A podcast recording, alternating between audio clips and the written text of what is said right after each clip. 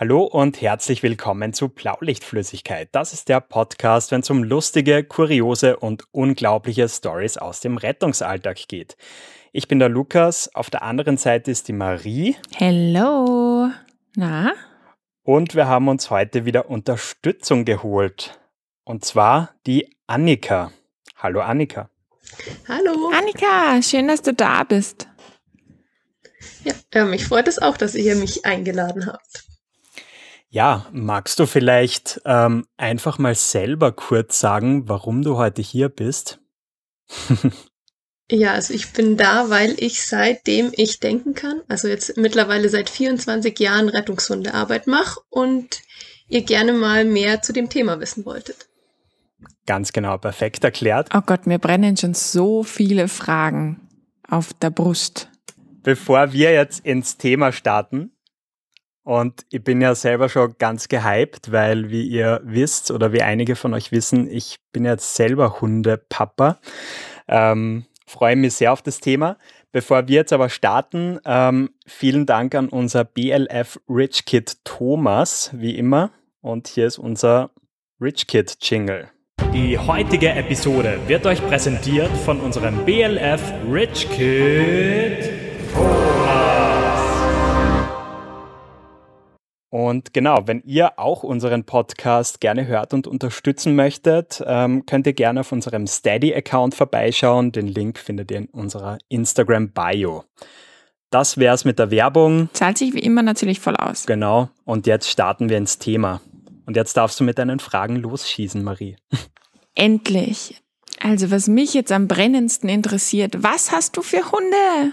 Also, ich habe zwei Hunde und zwar zwei belgische Schäferhunde. Da kennen wahrscheinlich die meisten den Malinois mit so kurzem Fell, den wie die Polizei so hat. Das sind dann quasi die aus Kommissar Rex, oder? Kennt man das bei nee. euch? So, so ein halt ein Malinois. Mhm. und ich habe zwei Tervuren, die haben langes oh, Fell. Oh, cool. Genau, die sind jetzt schon sechs und neun, also schon ein bisschen länger okay. dabei. Ähm, und du hast die als Welpe bekommen, nehme ich an? Genau, die eine haben wir mit acht Wochen bekommen und die andere erst mit einem halben Jahr als mhm. Notvermittlung. Alles klar. Wie heißen denn die zwei? Jenta und Ella. Oh, das sind coole Namen. Cool. Das sind ja auch coole Hunde, ne? Absolut. Ja, es passt zur Rasse. Ähm, und sag mal, habt ihr euch irgendwie schon, bevor ihr euch die zugelegt habt, äh, entschieden, die zum Rettungshund ausbilden zu lassen? Oder wie, wie ist das so passiert? Also das war ähm, von meiner Mutter schon früher. Die hat in dem Alter mhm. mit 16 ihren ersten Hund bekommen und da war immer ihr größter Traum, einen Rettungshund zu haben. Und da man das ja irgendwie, die Rettungshundearbeit alles immer ehrenamtlich macht, war das halt bei ihr problematisch, wie man als junges Mädchen mit dem Auto alleine halt, ähm, mit 16 kann man ja noch nicht fahren, wie man dann da hinkommt. Und dann konnte sie sich das halt nie erfüllen und dann kamen irgendwann die Kinder und dann hatten wir einen Hund. Da wären wir jetzt in einem Alter gewesen, wo man hätte diese Arbeit machen können, weil sie ist ziemlich zeitintensiv. Und der ist aber dann nur drei geworden, weil er krank war. Mhm. Und dann hat sie gesagt, der nächste Hund, der wird definitiv ein Rettungshund. Das ist schön. Und so war es dann. Und ja, dann habe ich, bin ich da immer mitgegangen und hat das mich halt interessiert. Und dann ähm, habe ich mit 18 dann meinen eigenen Hund bekommen und den haben wir dann gesagt, also wenn der kommt, dann wird es auch einer. Voll cool. Es ist immer schwierig vorher zu wissen ähm, oder zu sagen, ja, der Hund soll Rettungshund werden, weil es kommt halt immer auch ein bisschen auf den Hund drauf an. Also nicht mhm. nur auf die Größe, ich glaube, das hattet ihr ja schon mal in einem Podcast, genau. dass du gesagt hast, dein Hund ist zu klein. Ja. Ähm, aber es kann halt doch sein, dass der Hund, weiß ich nicht, halt nicht geeignet ist, weil er zum Beispiel Angst hat oder sich nicht von seinem Hundeführer trennen will. Mhm. Ähm, was, was muss ein Hund so für Eigenschaften bzw. Charakterzüge mitbringen, um als Rettungshund wirklich optimal eingesetzt werden zu können? Also das ist schon mal eine sehr schwierige Frage zum Start, weil es gibt ja Perfekt. verschiedene ähm, Richtungen, die du mit deinem Hund machen kannst. Mhm. Also du, es gibt ja Wasserrettungshunde, es gibt Lawinenhunde, es gibt Trümmerhunde, es gibt Flächenhunde, es gibt Mantrailer und es gibt noch Wasserortungshunde. Okay, und da gibt es dann für jeden oder für jede Art eine spezielle Ausbildung oder gibt es eine Grundausbildung? Wie, wie schaut sowas aus? Nee, also jeder Hund wird in seiner Spe Sparte speziell trainiert, weil er ähm, anders anzeigen muss, weil er einen anderen Geruch suchen muss. Zum Beispiel einen Man-Trailer, der wird angesetzt. Also wenn jetzt ich verloren gehe, dann muss meine Familie einen Geruchsgegenstand von mir haben, der möglichst nur nach mir riecht, zum Beispiel eine Zahnbürste. Und da wird dann der Mantrailer dran angesetzt und kann dann genau die Spur, die ich gelaufen bin, verfolgen. Und ein Flächenhund zum Beispiel, der sucht einfach jeglichen menschlichen Geruch. Und da unterscheidet sich dann schon der Aufbau. Und ein ah, okay. ähm, Wasserorter, der würde zum Beispiel den Mensch suchen, der ähm, beim Schwimmen ertrunken ist. Also der sucht dann den toten Geruch. Und mhm. was machen deine Hunde? Die sind ausgebildet auf Flächensuchhunde, also die suchen prinzipiell jeglichen lebenden Geruch. Und da wir noch bei der, also wir sind Rettungshunde bei der DLRG, suchen wir auch noch die, ähm, die halt ein bisschen zu lang baden waren. Oh. okay, schön formuliert. Ja. Wie kriegt man solche Hunde jetzt dazu, dass die das machen? Also ich meine, finden die das prinzipiell cool und viel wichtiger eigentlich noch, wie, wie schnell fängt man damit an? Also wie schnell kann man sagen, okay, ich habe jetzt einen Hundewelpen, starten wir mit Suchhunde sein? Also prinzipiell ist natürlich gut, umso früher man anfängt. Also wenn jetzt einer mit seinem Welpen ganz frisch kommt, dann lernt er natürlich schneller und leichter, wie wenn jetzt einer kommt mit seinem fünfjährigen Hund, dann macht es auch irgendwann keinen Sinn mehr. Also es gibt bei Prüfungen auch Altersbeschränkungen, dass der Hund nicht älter wie zwei sein darf. Ähm, zum Beispiel in der Fläche im Mentoring gibt es nicht, aber das unterscheidet sich auch eben von Organisation zu Organisation. Da gibt es nichts Einheitliches. Mhm.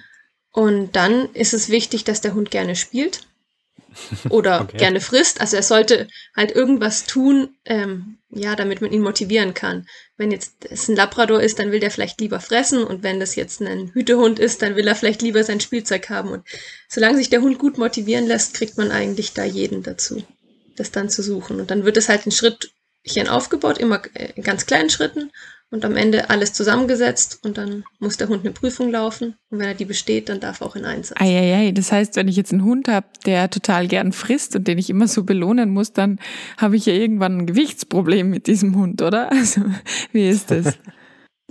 nee, also das ist natürlich auch wieder vom Hund abhängig. Es gibt Hunde, ja, die neigen dazu, fett zu werden. Da wird halt dann die, das Essen, was es eigentlich zum Essen gäbe, dann im Training gegeben, dann passt das auch wieder. Und so zeitaufwendig ist es natürlich schon. Wir trainieren zweimal die Woche, weil es mhm. kommt eben auch noch Unterordnung dazu in, in den verschiedenen Sparten. Oder ähm, ja, man übt die Anzeigen nur, weil der Hund muss ja, sag ich mal, die Versteckperson oder diese vermisste Person später dann auch richtig anzeigen können, damit mhm. der Hundeführer weiß, wo die, wo das, ja, wo die vermisste Person sitzt. Okay. Dann gibt's immer noch ein Training, wo man die ganze Fläche, also zum Beispiel jetzt dann ähm, die ganze Suche zusammengesetzt mit, der Hund muss über längere Zeit suchen und am Ende anzeigen. Okay, äh, voll interessant. Also äh, natürlich, wahrscheinlich je, je früher man anfängt, umso leichter ist es dann eben auch dem Hund anzutrainieren, oder? Hast du gemeint? Genau, umso früher, mhm. umso leichter. Okay. Ähm, wie war das dann bei deinen Hunden so? Wann, wann habt ihr da begonnen? Die, die wir mit acht Wochen bekommen haben. Da sind wir dann gleich mit zehn Wochen das erste Mal ins Training. Da geht es natürlich, ja, das sind ja noch so klein und flauschig. Da geht es dann natürlich noch nicht in erster Linie darum, dass sie jemand retten sollen, sondern dann freuen die sich erstmal, oh, das sind ganz viele Menschen, weil die sollen ja kennenlernen, oh, Menschen sind toll. Ähm, da wird dann mit denen gespielt, die werden gestreichelt und dann geht's ganz langsam, dann geht mal der Besitzer ähm, zwei Meter neben den Hund und dann darf der Hund den suchen. Oh mein Gott, das stelle ich mir ja furchtbar putzig vor, dass man da einfach dann mit diesen kleinen Wuseln dann schon so ein bisschen probiert und oh mein Gott, vielleicht muss ich da mal mit auf die Hundewiese. genau. ähm, also ich kann mir vorstellen, wenn man dann so intensiv mit seinem Hund trainiert, baut man ja, glaube ich, noch einmal eine noch intensivere Beziehung auch zum Tier auf, oder? Genau, also die wird natürlich immer fester, weil der Hund weiß, ich brauche meinen Hundeführer, mhm. der kann mir im Notfall helfen. Gerade auch beim Trümmertraining oder so oder im Einsatz äh, bei Trümmern muss ja auch der mhm. Hundeführer sich viel auf seinen Hund verlassen, weil da muss man sagen, in einem Einsatz schickt man dann den Hund in ein Gebäude, wenn es einsturzgefährdet wäre, weil ein Hundeleben ja einfach schon mal weniger wert ist wie ein Menschenleben. Wenn es jetzt von Feuerwehrleuten abgesucht werden müsste, dann wäre die Gefahr größer, dass ein Menschenleben dabei ähm, zu Schaden kommt, wie wenn man den Hund reinschickt. Und dann muss der Hund auch wissen, mein Hundeführer kann mich von außen so lenken, dass ich jetzt nicht unbedingt gerade in irgendeine Gefahrenquelle laufe, wenn man sie mhm. sieht. Das wird ja dann wahrscheinlich auch viel vom Gewicht des Hundes abhängen, oder? Also ich meine. Genau. Ja, also weil, weil ich, ich denke mir halt, da macht natürlich jetzt irgendwie, äh, wie viel wiegt so ein Hund? Keine Ahnung, ist natürlich sinnvoller. Also das ist unterschiedlich. Jetzt meine beiden wiegen So viel? 16 und 20 Kilo. Die sind eher die leichten. Ein Labrador kann 40, 40 Kilo. wiegen. 40 Kilo, Oder- krass. Ja, dann ist es einfach, es gibt ja dann auch noch äh, Neufundländer oder so, die werden eher der Wasserrettung mehr eingesetzt. So jemand Mhm. schicke ich dann nicht unbedingt in erster Linie auf die Trümmer. Ja. Das ist auch irgendwie klar, aber ach krass. Wie kann man sich denn da dann eigentlich so auf den Einsatz vorbereiten? Also ich meine, ist es dann Einsatz und los geht's oder wie kann ich mir das vorstellen? Also das ist ja bei uns nicht so, wie es, sag ich mal, im Rettungsdienst ist, dass man sagt, ich mache an dem und Tag, äh, dem Tag Dienst und sitze dann auf meiner Wache, sondern wir sitzen immer daheim und sind 24 Stunden, sieben Tage die Woche rund ums Jahr alarmierbar. Und das heißt, man muss also immer einsatzbereit sein. Es gibt praktisch keinen Ausknopf. Und dann ähm, geht der Melder und dann muss man los. Und das ist ähm, ja re relativ unterschiedlich. Meistens gehen die Einsätze nachts raus. Und ich weiß nicht, es gibt so ein stillschweigendes Gesetz. Einsätze kommen dann, wenn es regnet oder dunkel ist. Also vermehrt. Äh, oder wenn man sich, genau, oder wenn man sich gerade den Schlafanzug angezogen hat und man schön im warmen Bett liegt. Ähm, und dann kann es auch mal sein, dass eine Woche lang gar nichts kommt. Also prinzipiell würde ich sagen, wir haben so zwei, drei im Monat. Aber es kann mal sein, dass eine Woche gar keiner kommt. Und dann kommen wieder mehrere. Ha, das heißt, im besten Fall hat sich der Hund gerade süß in sein Körbchen zusammengerollt und dann geht irgendwie der Melder und du sagst so, komm, halb zwölf, jetzt geht's los und der Hund denkt sich, was ist denn mit ihr eigentlich schon wieder los? Ich wollte gerade schlafen. Gibt solche Situationen? Ja, also er guckt einen immer etwas, ja, so, so ist das dein Ernst? Also jetzt müssen wir vielleicht kein Gassi gehen. Aber wenn er sieht, man zieht die Einsatzkleidung an, also wir haben bei uns natürlich die Einsatzkleidung immer daheim, weil die muss auch im Auto sein, weil es muss einfach schneller gehen. Ähm, und je nachdem, wohin wir fahren, also es ist, wir haben ein ziemlich großes Gebiet, was wir ähm, abdecken müssen, weil wir das mit mehreren Staffeln teilen, weil man bei den Hunden immer relativ viele Hunde braucht, damit die absuchen können. Und sobald der Hund sieht, man hat die Einsatzkleidung an, dann sagt er, okay, ich glaube, es, es geht jetzt um Spaß. Also für den Hund geht's ja immer um Spaß, dem ist es jetzt ja nicht bewusst, ob es ein Training oder ein echtes Menschenleben ist. Mhm. Ähm, ja, sagt er, ich bin voll dabei, weil die hat es an, jetzt kann es nur gut werden. Und Oh. äh, du hast gesagt, dass zwei Hunde, seid ihr dann zu dritt in der Regel unterwegs oder teilt man sich das auf unter den Hunden? Also das ist ähm, so, es gibt ja in einer Staffel immer mehrere Hunde und ähm, ein Mhm. Hund ist, äh, wird mit seinem Hundeführer geprüft. Dann ist dieses Team einsatzfähig. Aber die dürfen zu zweit nicht allein in den Einsatz, sondern die brauchen dann immer noch einen Helfer. Also man gehen prakt dann gehen praktisch in Einsatz zwei Menschen und ein Hund bei der Flächensuche. Okay. Genau. Okay, was muss so ein Mhm. Helfer können? Der Helfer muss Karte, Kompass können.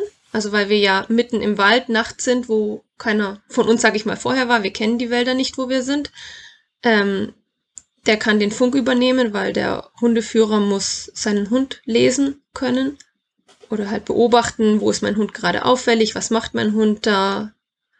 Ähm, genau, dann, ähm, wenn, wenn die Person gefunden wird, dann ist es immer leichter zu zweit die Erstversorgung zu machen. Dann kann einer beim Patient bleiben und der andere stellt sich zum Beispiel an den nächsten Waldweg, weil ähm, es ist auch nicht so einfach, dann dem Rettungsdienst zu sagen, wir sitzen hier mitten im Wald. Ich kann ja nicht den Baum nennen. Das, der hat ja leider keine Hausnummer, an dem er sitzt. Und dann ist es immer Mhm. leichter, wenn man eben zu zweit ist. Was sind dann so die, die typischsten Einsätze, die ihr so habt in dieser Flächensuche? Um, um was geht's da meistens? Also meistens sind Oder sind die immer total individuell? ja, also jeder Einsatz ist natürlich ähm, anders, aber meistens Mhm. werden alte Menschen gesucht, die dement sind und dann irgendwo hingelaufen sind und jetzt nicht mehr wissen, wie sie heimkommen. Und dann ruft das Altenheim an und sagt, uns ist Person XY verloren gegangen. Genau, und dann ist es der Punkt, wo Rettungshunde dann gerufen werden. Mhm. Oder ähm, Kinder. Oh nee. Oje, was passiert da? Mhm. Genau, dass die irgendwie vom Spielen nicht mehr heimkommen und dann weg sind. Was man auch noch relativ viel hat, ist ein Suizid, der irgendwie angekündigt wurde und wo man dann die Person noch nicht gefunden hat. Ja, und ab und zu gibt's noch Leute, die nach einem Verkehrsunfall flüchtig sind. Wirklich? Gibt's Leute, die einfach nach einem Verkehrsunfall sagen, was, ich geh jetzt? Marie, das lernt man doch in der Ausbildung. Was? Überhaupt nichts. Was? Oder meinst du die Menschen, die man ewig lang sucht, weil man irgendwie ihr Auto im Graben gefunden hat und dann sind sie eigentlich beim Wirten? Genau das ist das doch, oder? Also wir hatten auch schon mal Verkehrsunfälle, wo die Leute dann im Schock aussteigen und davon gehen, laufen, whatever. Und um solche Geschichten geht's da, oder? Ja, genau. Das, die sind, also dann ja. kommt ein, halt der, der Anruf, wir sollen jetzt bitte ausrücken. Es wurde irgendwo ein Auto gefunden ähm, und die Person ist weg. Und da hatten wir tatsächlich auch mal einen, der hat sich dann sehr skurril entwickelt und zwar rief dann auch die Leitstelle an, ja, ähm, da ist ein Unfall, da ist Blut am Lenker, aber die Person ist spurlos verschwunden. Und dann hat man auch Hunde mhm. gerufen. Wir hatten da eine halbe Stunde Anfahrt, weil wir eben so große Gebiete haben, die wir ähm, absuchen müssen oder beziehungsweise wo wir erstmal hinkommen müssen. Und dann waren wir da, dann wurde der Mantrailer angesetzt, der hat eine Spur verfolgt, die führte dann in den Wald und im Wald kann man mit einem Hund an der Leine schlecht suchen. Dann hat man die Flächenhunde geschickt. Ja, man stand dann in der Sonne, irgendwann hieß es dann Stopp. Keiner darf mehr weitersuchen und das ist, sage ich mal, ziemlich demotivierend, wenn man ja eigentlich einer Person helfen will und dann kommt ein Stopp von der Polizei, man darf nicht. Dann ging es ungefähr noch zehn Minuten und dann hieß es ja, ähm, es ist erst recht Abbruch, weil die ähm, Person, die gesucht wird, ist, sag ich mal, kein normales Unfallopfer, sondern ein Bankräuber nach einem Banküberfall und schwer bewaffnet. Boah. Was? ja. Und du denkst dir dann so. Wie reagiert man da, wenn man sowas hört? Schreiend im Kreis rennen. Ein bisschen geschockt, weil eigentlich sind wir ja immer ja mit dem Willen, irgendwie was Gutes zu tun und den Menschen den Gefallen zu tun. Mhm. Ähm, und dann kommt man sich halt irgendwie so ein bisschen vor, so ja, gut, dass ich jetzt wieder oh, an meinem Auto Hilfe. bin, weil jetzt würde ich nicht unbedingt gerne mit meinem Hund im Wald stehen und dieser Person begegnen. Es ist dann immer so ein bisschen wow, ungutes okay. Gefühl oder wenn man nachts auch jemand sucht, der Suizid angekündigt hat und man nicht weiß, äh, wo man ihn findet. Findet man ihn noch lebend? Findet man ihn hängend am Baum? Findet man ihn sitzend am Boden? Mhm. Hat er ein Messer dabei, weil er sich irgendwie selbst verletzen will? Will er gefunden werden? Will er nicht gefunden werden? Oh, richtig ja. ungutes Gefühl. Ja. Tut er mir was? Tut er meinem Hund was? Kannst du so Pi mal Daumen, kannst du so Pi mal Daumen sagen, ähm, wie, wie viel deine Einsätze irgendwie einen guten Ausgang haben oder einen ja, schlechten Ausgang? Also ich würde sagen, ähm, das Witzige an der Sache ist, dass eigentlich fast die meisten einen guten Ausgang haben. Weil ganz oft ist es auch so, mhm. dass ähm, den alten Opa, den man sucht, der eben dement ist und nicht mehr heimfindet, der dann doch irgendwie noch ähm, plötzlich äh, den Rückweg findet und dann im Altenheim steht und sich äh, wundert, warum da jetzt da draußen so viele Autos mit Blaulicht stehen. Da hat er ja gar nichts mitbekommen, was die denn da wollen. Das ist dann immer ganz nett. Wenn die dann auf, sag ich mal, auf normalen Weg, weil sie ja gar nicht wussten, dass sie gesucht werden, wieder heimkommen. Das ist, das ist schön. Das ist so ein bisschen wie unsere Hausnotrufe, wo du dann irgendwie reinkommst, kein Sprechkontakt und die liegt einfach nur süß mhm. im Bett und wundert sich, warum auf einmal da lauter Rettungssanitäter bei ihr stehen. so ungefähr. Ist schön, wenn es ja. so rum ausgeht, glaube ich. Ja, finde ich auch. Ja, dem, das beste Beispiel war, da haben wir einen älteren Herrn gesucht, der war spurlos verschwunden. Und ähm, dann ist es so, dass wir meistens einen ja, Rettungswagen schon zur Verfügung gestellt kriegen. Und der hatte sich dann bei der, also wir kriegen auch noch eine mobile Einsatzleitung und da hatte sich dann der Rettungswagen dazugestellt und dann kam ein Herr an, der ist wohl über den Gehsteig gestolpert und hatte schon so eine kleine Schramme an der Nase und hat sich dann halt gefreut, dass das mobile Krankenhaus jetzt hier am Straßenrand steht und hat dann geklopft. Und dann haben sie natürlich aufgemacht und dann hat er gesagt, ja, er bräuchte ein Pflaster, er ist über den Gehsteig gestolpert. Und dann haben die gesagt, ja, kommen Sie rein. Und dann hat man halt überlegt, hm, also wir kriegen oft vorher Bilder von den Personen, die mhm. wir suchen. Und dann haben die sich wahrscheinlich auch überlegt, hm, diese Person kommt mir bekannt vor. Und haben dann tatsächlich auch noch die Polizei angerufen. Und ja, wie es wollte, war das tatsächlich der ältere Herr, den wir gesucht haben, der sich dann praktisch selber mal in das mobile Krankenhaus, wie er das so schön genannt hat. Alter, da ist, da ist ja dann auch teilweise Kopfschütteln angesagt bei euch, oder? Ja, es ist dann, man verbringt halt seinen Abend schön draußen und dann kommt der von allein wieder an. Ist natürlich auch nett. Aber lieber so wie anders. ja, absolut. Ähm, Gibt es eigentlich so eine, eine Maximaldauer, ähm, wie lange man gemeinsam mit dem Hund so pro Tag im Einsatz sein darf, bis man dann irgendwie sagt, okay, jetzt kann der dann auch nicht also mehr? Also von oben Beziehungsweise auch ihr als Mensch. Also von oben herunter gibt es da keine Verordnung. Das hängt auch immer vom Hund und vom Wetter ab. Mhm. Also im Moment regnet es bei uns daheim und es ist Bei uns auch. Das wäre jetzt, sag ich mal, ideal zum Suchen. Da ist es ähm, für den Hund einfacher, weil er durch die Temperatur allein schon nicht so schnell fertig ist mit seinem Leistungsfähigkeit. Äh, Wenn es warm ist, geht es natürlich mhm. kürzer. Mhm. Und man sagt so, ja, je nach Wetter, Stunde kann der Hund suchen und dann sollte er eine Pause machen und je nachdem, was es für ein Hund ist, kann es sein, dass der auch nochmal eine Stunde sucht oder nur eine halbe. Und das längste, was wir gesucht haben, war eine Person, die haben wir über äh, drei Tage gesucht. Also immer wieder andere Teams. Deshalb brauchen wir auch so viele Hunde, die dann da immer wieder hingeschickt wurden, ja. um diese Person zu suchen. Und das ging tatsächlich auch gut aus. Ach, schön. Den haben wir dann noch lebend gefunden nach okay. den drei Tagen. Okay, und da passiert dann einfach eine cool. Verirrung oder so. Einfach so was ich, ich finde nicht ja, mehr der, Genau, der läuft dann da durch die Gegend und kommt nicht oh, mehr Mann. Heim. Das klingt furchtbar. Also ich meine, ich habe einen Orientierungssinn, einen Sinn, der wirklich auch echt nicht gut ist. Und ich kann das voll nachvollziehen, wenn man irgendwann sich im Kreis dreht und beschließt, okay, ich habe keine Ahnung, wie ich da wieder rauskomme. Null. Ja, oder jemand, sag ich mal, im jungen Alter, der nimmt vielleicht sein Handy und schaut dann, ja. wo der, ähm, wo er sich befindet und wo er hin muss. Aber gerade die Älteren, die dann auch noch ein bisschen dement sind, das. Ja, das stimmt. Die Marie nicht, bei ihr ist meistens der Akku leer. Deshalb. Das stimmt, mein, mein Akku ist prinzipiell chronisch leer, einfach immer. Ähm, du hast gerade gesagt, ihr habt total viele Hunde ähm, bei euch, äh, die in diesem Einsatzpool sind. Kannst du da eine absolute Zahl sagen? Also wie viele seid ihr so in eurem Einzugsgebiet? Ähm, also von unserer Staffel allein oder vom ganzen Einsatzgebiet. Also wir betreuen das komplette Allgäu mhm. bei uns. Mhm.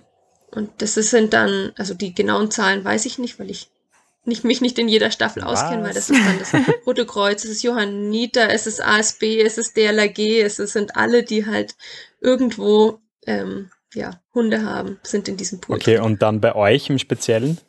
Also wir haben aktuell einen Umbruch bei uns gehabt, da haben sich zwei Staffeln getrennt.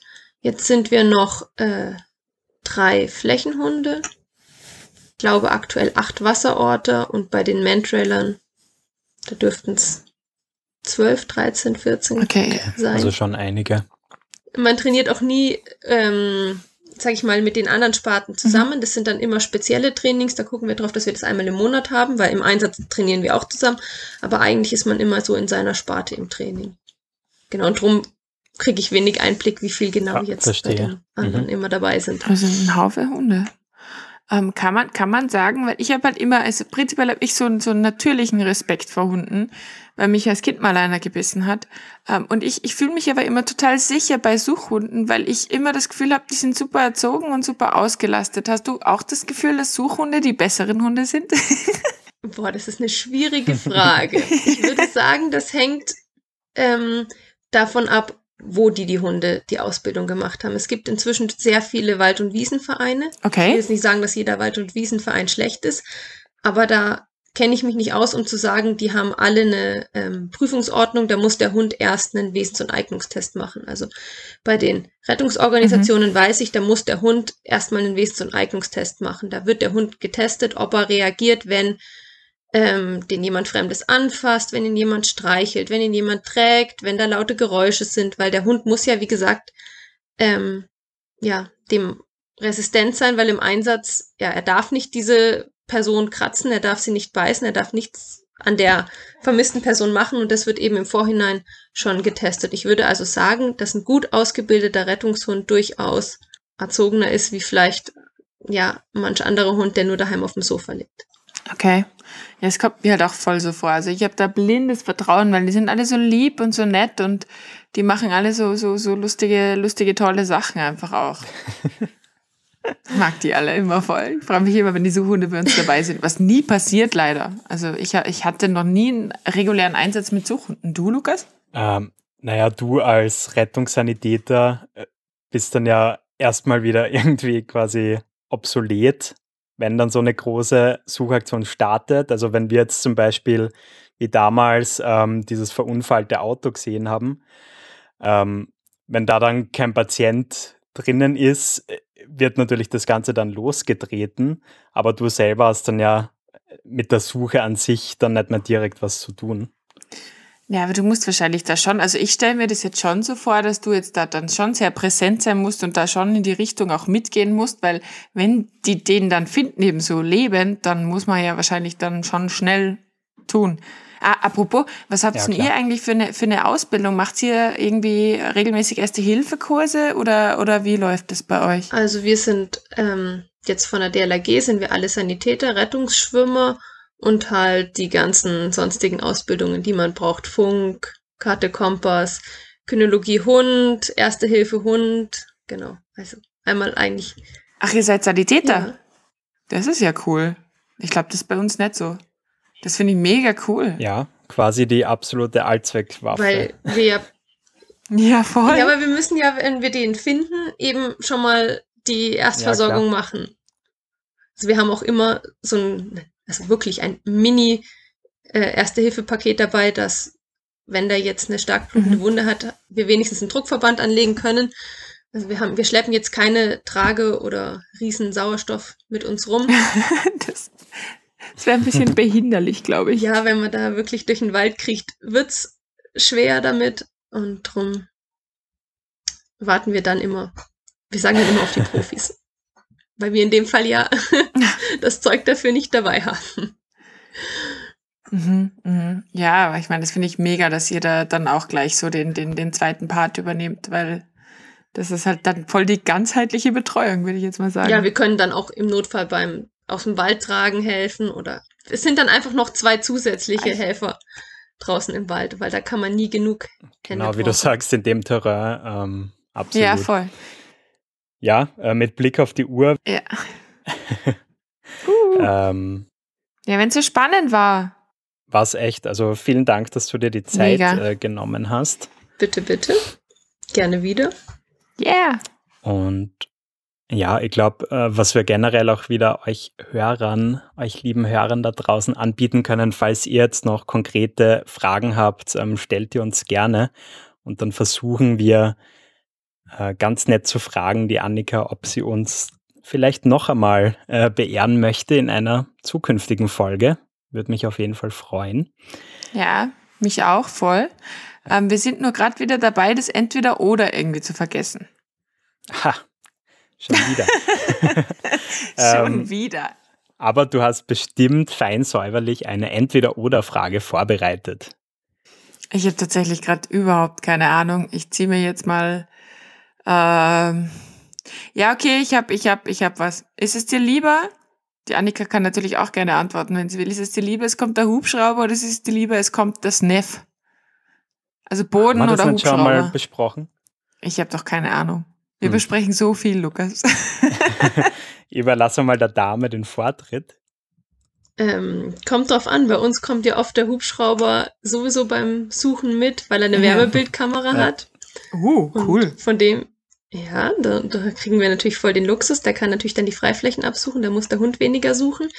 Ähm, darum ist es angenehmer, wenn der Hubschrauber kommt und nicht unbedingt die, die Person mitnehmen muss oder den Notarzt bringt, sondern weil er uns beim Suchen hilft. Mega geil. Mega geil. Okay, wusste ich auch nicht. Verstehe ich, ja. Ja, schöne Antwort. Ähm, ich entscheide mich auch für den Hubschrauber. Als Kampfsani finde ich es einfach aufregender tatsächlich, äh, Hubschrauber-Einsätze zu haben. Äh, das einzig Problematische ist so ein bisschen das Einladen des Patienten in den Hubschrauber. Das gestaltet sie schon immer ein bisschen als schwieriger. Ähm, aber ja. Ja, ist eklig. Und du? Genau deswegen entscheide ich mich für das NEF. Und auch deswegen, weil du den Patienten viel länger betreuen kannst, noch bei dem Rücktransport dabei bist und da auch noch coole Sachen sehen kannst, lernen kannst, weil du siehst, wie der, wie der Notarzt mit dem Patienten umgeht, vielleicht noch was arbeitet und so. Und ich als alte ja, Kampfsani trifft mich nicht, aber ähm, als alte ähm, Wissbegierige, sage ich jetzt mal, schaut dann dem Notarzt unglaublich, unglaublich genau auf die Finger und das mag ich Du bist dann quasi so die Kontrollinstanz, ob der Notarzt eh richtig arbeitet. ja, genau. Das, dazu bin ich absolut, absolut qualifiziert. Auf jeden Fall. Okay. Gut. Hätten wir es wieder. Vielen Dank fürs Zuhören. Ja. Vielen, vielen Dank, Annika, Dank. fürs Dabeisein. Voll. Ja, bitte, bitte. Und ja, ähm, bis zum nächsten Mal. Schöne Woche wünschen wir Bis zum nächsten Mal. Schöne Woche. Ciao. Ciao. Tschüss.